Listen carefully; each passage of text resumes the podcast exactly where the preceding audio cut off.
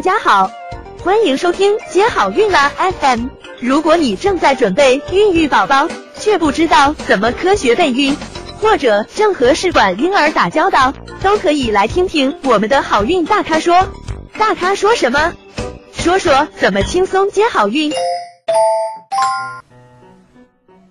经过一些输卵管的相关的检查，如果您确定输卵管有了一些问题，又排除了其他引起不孕的因素，那么接下来你如何对它进行治疗呢？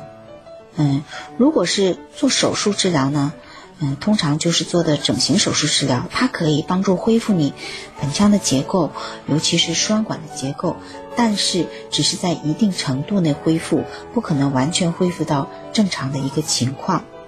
嗯，在一个手术过程中呢，可以减少这个呃病变的输卵管，嗯，对盆腔、宫腔环境的影响。比如说有积水的，可能就做一个离断或者是结扎，呃，甚至是严重的呢，可能会切除。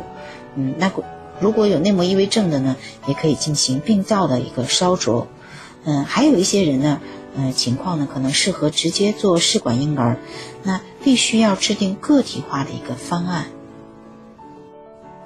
如果你经过呃一些检查，确定你是输卵管因素引起的你不孕，那么你可能考虑需要做手术治疗。那么手术治疗的话，嗯，做这个决定之前呢，你应该明确的了解你输卵管的病变的部位和你病变的一个程度。如果是近端或者是全程的输卵管梗阻，手术的意义不大。那么哪些情况属于近端呢？就是属于哎间质部。如果输卵管的间质部你就发生嗯梗阻了，或者是整个输卵管都堵了，那你手术的意义呢就不是很大。还有就是超声显示的附件区的叶性暗区，那这个呢有可能就是输卵管是积水。那如果是输卵管的积水，嗯，它有一种常见的和它相混淆的呃病变呢，就是一个盆腔包裹性的积液。那这两种病变的。手术方式和结局是不同的，嗯，如果是盆腔的一个包裹性积液，嗯，那你实际上不一定做手术，因为你的这个积液对你宫腔的影响并不是很大，你可以选择做试管婴儿，嗯，那你如果说是输卵管有积液了，啊，那你就可能会影响胚胎着床的这个成功率了，所以这个时候呢，就要做嗯结扎或者是离断。嗯，切除或者是宫腔镜下的这个粘堵，所以它的手术方式和结局都是不同的。那输卵管的整形手术有哪些种类呢？嗯，有输卵管再通术，嗯，输卵管的散端造口引流术，还有盆腔的致密粘连的松解术，呃，输卵管宫角的吻合术，以及输卵管散端的重建手术等手术方式。那整形手术这个术后的妊娠率是怎样的呢？嗯，达到了百分之二十九，那宫外孕的发生率呢有百分之四到十，可以看得出，嗯，它的术后这个妊娠的成功率也不是非常高，而且还有一定的比例的宫外孕的发生，而且呢还要看你输卵管的病变的情况，如果你病变的是比较轻微的，那做手术可能有效果；如果是病变严重的，那几乎是没有什么效果的。嗯，所以呢，一定是制定个体化的一个助孕的一个方案以及手术的方式。嗯，如果说你比较有比较严重的输卵管积水，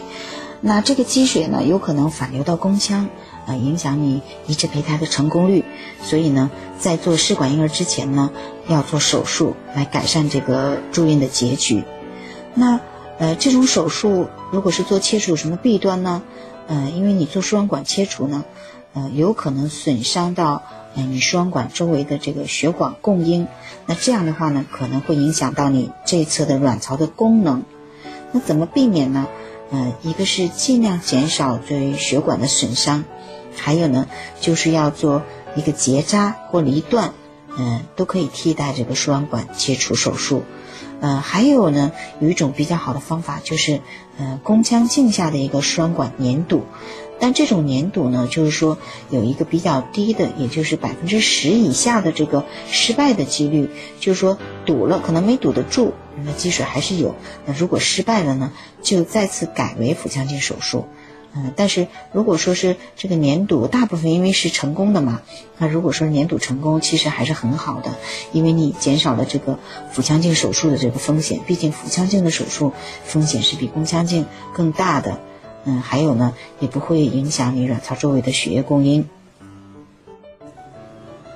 嗯，还有一种，嗯，前几年相对比较流行的一种手术方式呢，嗯，就是宫腔镜下的一个输卵管的疏通术，嗯，也有人称为三镜，嗯，一丝，嗯，它是，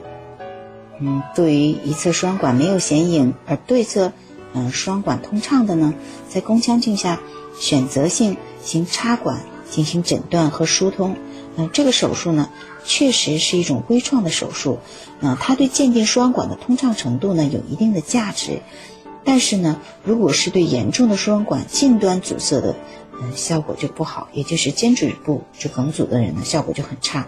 还有呢，嗯，这个输卵管镜和导丝疏通的手术呢，都没有获得一个循证医学的证据，就是说不能证明这种手术是十分有效的一种治疗手段。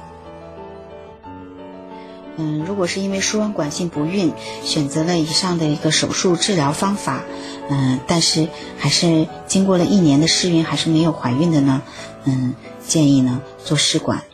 嗯，而且还有高龄和卵巢功能减退的来来说呢，要缩短术后这个试孕的时间，可能就是三到六个月，一边调整一边做试管前的这个准备，以免这个随着卵巢功能的逐渐减退，那你。越来受孕的机会就越小了，嗯，所以还是要积极的进行一个试管婴儿的助孕的。想了解更多备孕和试管的内容，可以在微信公众号搜索“接好运”，关注我们，接好运，让怀孕更容易。